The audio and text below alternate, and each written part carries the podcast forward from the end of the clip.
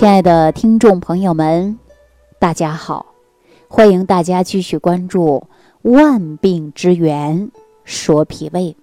那么立冬过后啊，很多人就着急了啊，着急立冬过后马上进补了。但是我提醒大家，如果说脾胃不好的人呐，不要着急马上进补，我建议大家先调脾胃，因为很多人脾胃不好啊，你一补他就上火、头晕眼胀的。而且很多人一补啊，还容易口唇生疮，所以我建议大家呢，先要调养脾胃。那在调养脾胃的过程中呢，再进补。那我以往给大家讲到的五行健脾散，大家呢这个时候啊就可以要吃一吃了。这个五行健脾散呢，它能够直接健脾养胃的。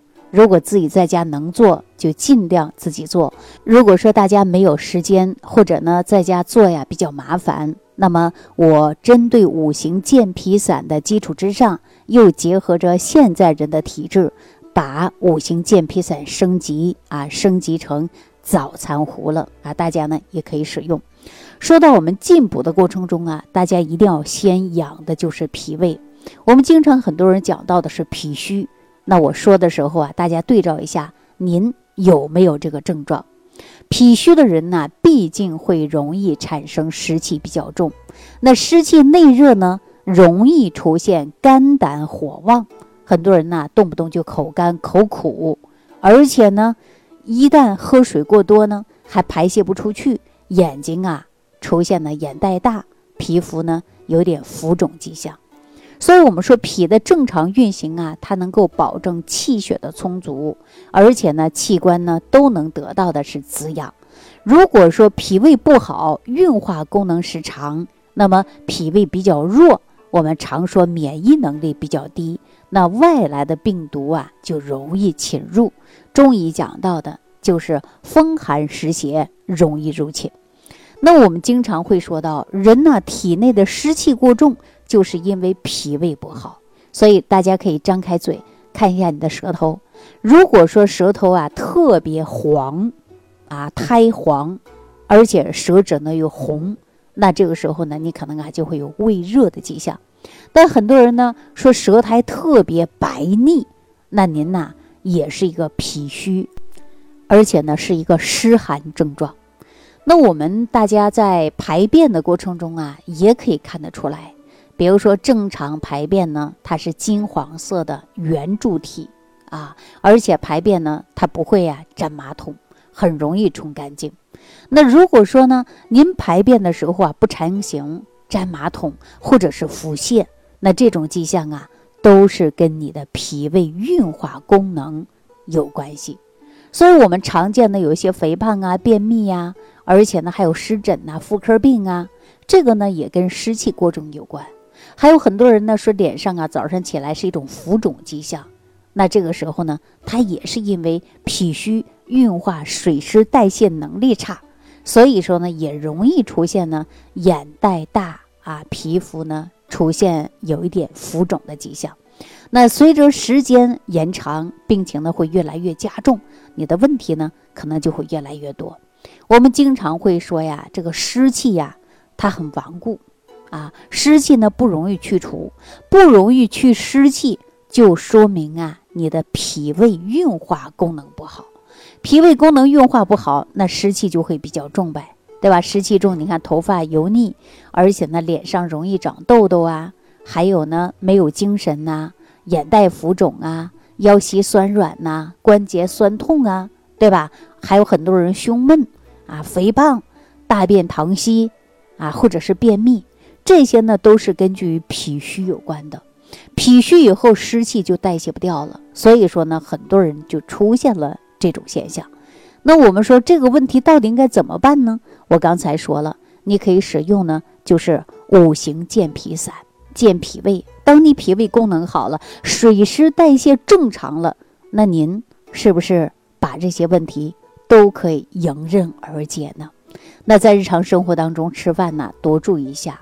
注意寒凉的辛辣刺激性的食物啊，尽量不要吃啊，因为这些食物呢，它伤脾胃，你脾胃功能不好，代谢不好，所以说问题就会比较严重。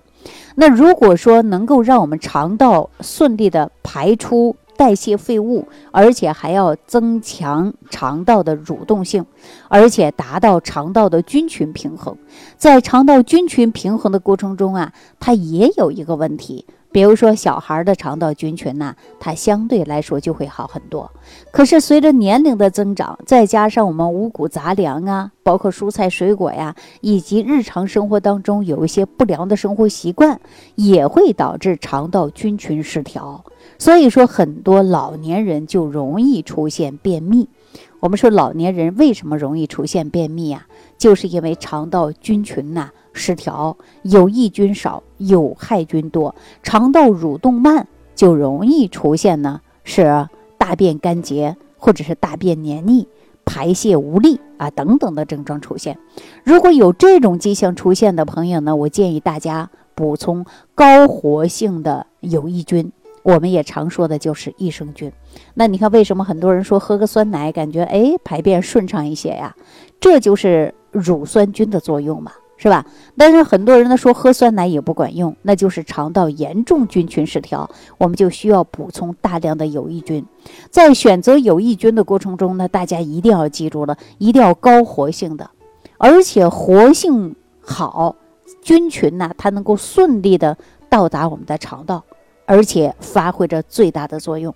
如果说菌群菌种比较少，或者说没有益生元。那这种的益生菌基本上是到不了肠道的，它就会被胃酸给杀死掉。所以说，大家在选择益生菌的过程中啊，一定要选择高活性的、菌株多的，而且还有耐高温菌的。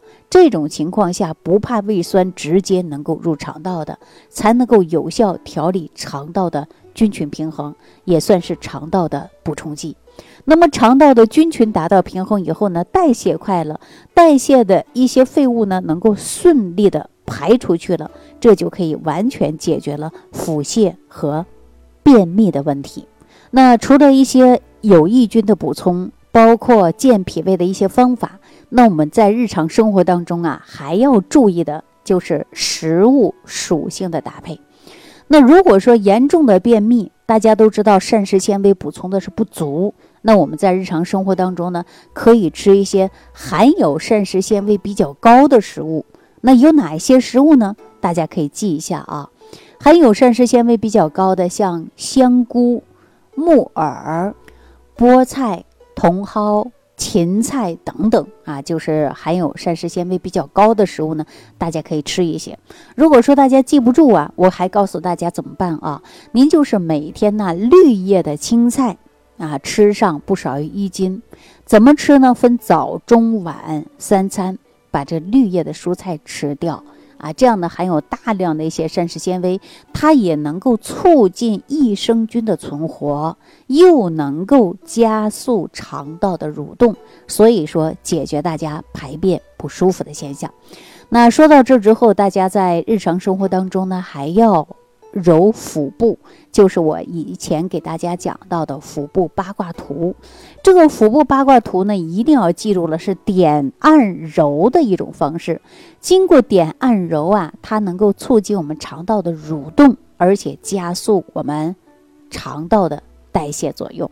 那如果说大家不知道腹部八卦图如何去按，如何的去找，那大家呢可以留言给我啊，我呢告诉你如何。针对腹部八卦图进行了全程的按摩，有助于肠道的蠕动啊，加速我们肠道的代谢。好了，今天呢就给大家讲到这儿了。如果大家有脾胃虚弱或者是代谢不畅，那这些问题呢都可以屏幕下方留言给我。好，感谢朋友的收听，下期节目当中再见。想要联系李老师的朋友，请点击屏幕下方的小黄条，即可联系李老师食疗营养团队，获得李老师的帮助。感谢您的收听。